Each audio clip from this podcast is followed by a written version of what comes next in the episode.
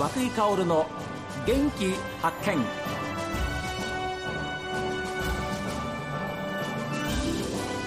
おはようございます。和久井薫です。和久井薫の元気発見。一日の始まりは私が発見した北海道の元気な人と出会っていただきます。今週は来週開催されます北海道高校総体インターハイの柔道男子団体への出場を決めた旭川龍谷高校柔道部監督笠井大樹さんそして部長の梅田誠さんにお話を伺います。梅田部長野球もすごいですけど柔道も奥深いですね。いや奥深いと思います。やっぱり守りのチームっていうかやっぱりあのしぶとく勝って金まあ本当にうちは力がないので本当に戦うとしたらあの4本柱がうまく噛み合って、はい、生徒には言ってるんですけどもうまく噛み合って本当に僅差で勝てるよと。でどっかやっぱり失敗したらもう大差で負けちゃうよっていう部分はずっと常々言ってたんでそれが本当にうまく生徒頑張ってくれて僅差で勝てたっていうかそういうような形の結果になりました。野球だって1対0だったらで勝ちなんですからね。そうですね、えー、ですから、はい、その思いその作戦を柔道にも、はい、ということで、はい、引き分けだって大事な勝ちへの第一歩ですから、だからやっぱり立ち技で勝って一本ってすごいすごい派手だと思うんですけども、でもやっぱりしぶとく本当になんか泥臭く泥臭くやってって、でもあの僅差で勝てば勝ちなので、やっぱそういうようなやっぱりその派手さはないかもしれないですけどもやっぱり負けない柔道を笠井先生と目指していこうっていうようなところでだからまあ守りのチームに似てるよねっていう話はずっとししてて。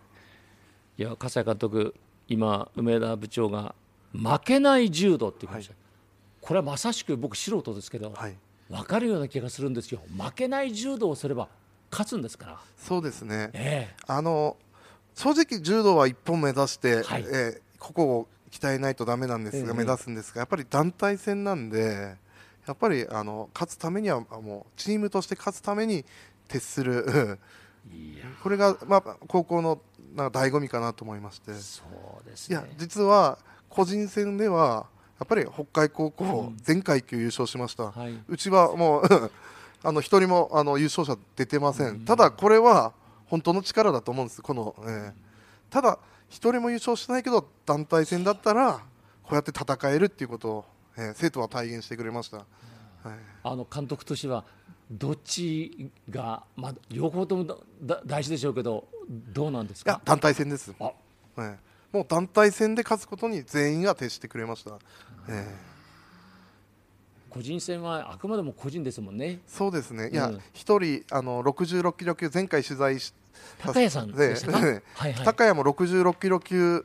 で春優勝したんですが、ええ、やっぱり団体戦で活躍するために増量して階級1個上げました。やっぱり自分が優勝本来できる階級よりも団体戦で戦える階級を優先させ、ええ、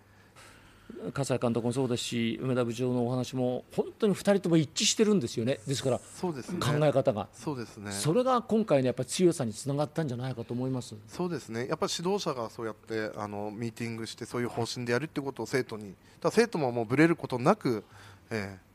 それを理解して、えー、浸透することができたかなと思ってます。あそれが一番ですよね、はい、あ今回、生徒さんが4年ぶりに団体戦インターハイ出るっていうふうに決まった時どんな雰囲気でした？あもうみんな泣いてました、みんな。でやっぱり自信ない子が多かったんで本当にやればできるんだってことを本当に、えー、生徒は分かってくれてまた保護者もみんな喜んでくれて関係してくれた、もうそんな感じでしたね。えー梅田部長としてはいかがですか、まあ、ご自分がこうやって葛西監督と一緒に戦っていこうというところで、まだ2年目でこういう、ねまあ、結果を出せたということに関してはいかがですか？もう本当に生徒の頑張りしかないんで、で、まあ、やっぱり生徒に常々言ってるのは、まあ、やっぱ中学校の実績なんて関係ないよって、はい、本当柔道はどこでバンって伸びるか分かんないしあとは本当に自分たちがやってきたことを自信持ってやれるかどうかっていう部分でで最後は本当にもう気迫を出してくれて頑張ってくれたんで、まあ、いい結果になったかなと思います。はい、私あの去年の暮れ12月に練習風景をですね見せていただいた時にもなんかあのもちろん練習場この道場の中はピリピリした空気はもちろんありますけれどもなんかこう萎縮するようなねそういう雰囲気は全くなかったんですけれども監督はいかがですか？そうですね。あの私もやっぱりあの柔道はあの危険があるスポーツなんで緊張感は持たないとだめなんですが、生徒はそれをあの理解してで自分はどうやったら力を発揮できるか自分のいいところをどうやって生かせるかっていうようなことを、みんながやってます、はい、で弱い子ももう取り残すことなく声かけ合って、うん、みんなで成長するっていう雰囲気があの今の柔道部にはあると思います。ええ、あの結果団体戦出場が決まってからの練習内容というのは変わりましたか？あの今度はあの全国大会があるんで組み合わせも決まりました、はい、え。ー、あ組み合わせ決まりました、えー、全国大会。そうですね、えー、これは見てもいいですか？あどうぞ見てください見てください。もう公開されてるんで。見ても別に内緒にする必要もないと思う、ここにありますね、えー、旭川龍谷1回戦は盛岡大附属高校と倉吉北の勝者と戦うんですか？そうですねはい。いかがですか？いやもう全国に出る学校はどこももう強豪校なんで、ええ、強いんでもうただもう出るからには、はい、しっかり相手を研究してで自分らのいいところ発揮したいと思います優勝するには何回勝てばいいんですか？5回ですね。5回ですかね？5回ですね。たった5回ですよ。組み合わせ見て生徒さんどんなふうに言ってます？ややっぱり生徒もあのいろいろあの道外の遠征連れてってるんで、はいはい、えー、だからあの全国の強豪校を見せてるんでどこが強いとかどのチームかとか生徒も分かってるんで、えー、えー、あのついこの間インターハイの代表決まってから、まあ、本州に行ってなんか試合がありましたよね。そうですね。あの大きな大会で、はい、金秋季という福岡で開催される三大大会の、えー、一つに参加してきました、はいはい、金という字に和紙の旗、はい、金秋季、はい、その大会、はい、どうだったんですか？はあのー、2回戦で、えー、敗退しました。えー、ってことは3回戦まで行ったんです、ね、あそうですね、えー、1回戦シードだったんで、えー、あそうですか、はい、でどういう高校と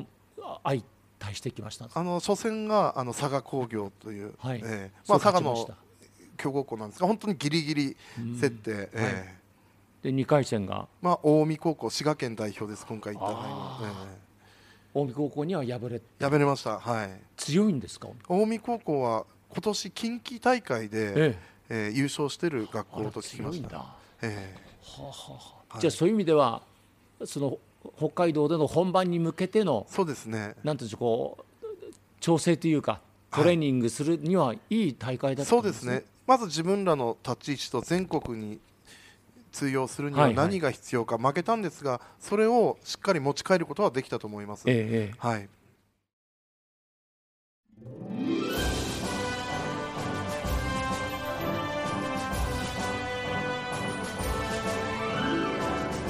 さあ皆さんからのメッセージはこちらです。メール元気アットマーク STV.jp genki アットマーク STV.jp ファックスは0112027290おはがきの方は郵便番号 060-8705STB ラジオ和久井薫の元気発見までです。この後は北海道ライブ朝耳です。さあ皆さん今日も一日健やかにお過ごしください。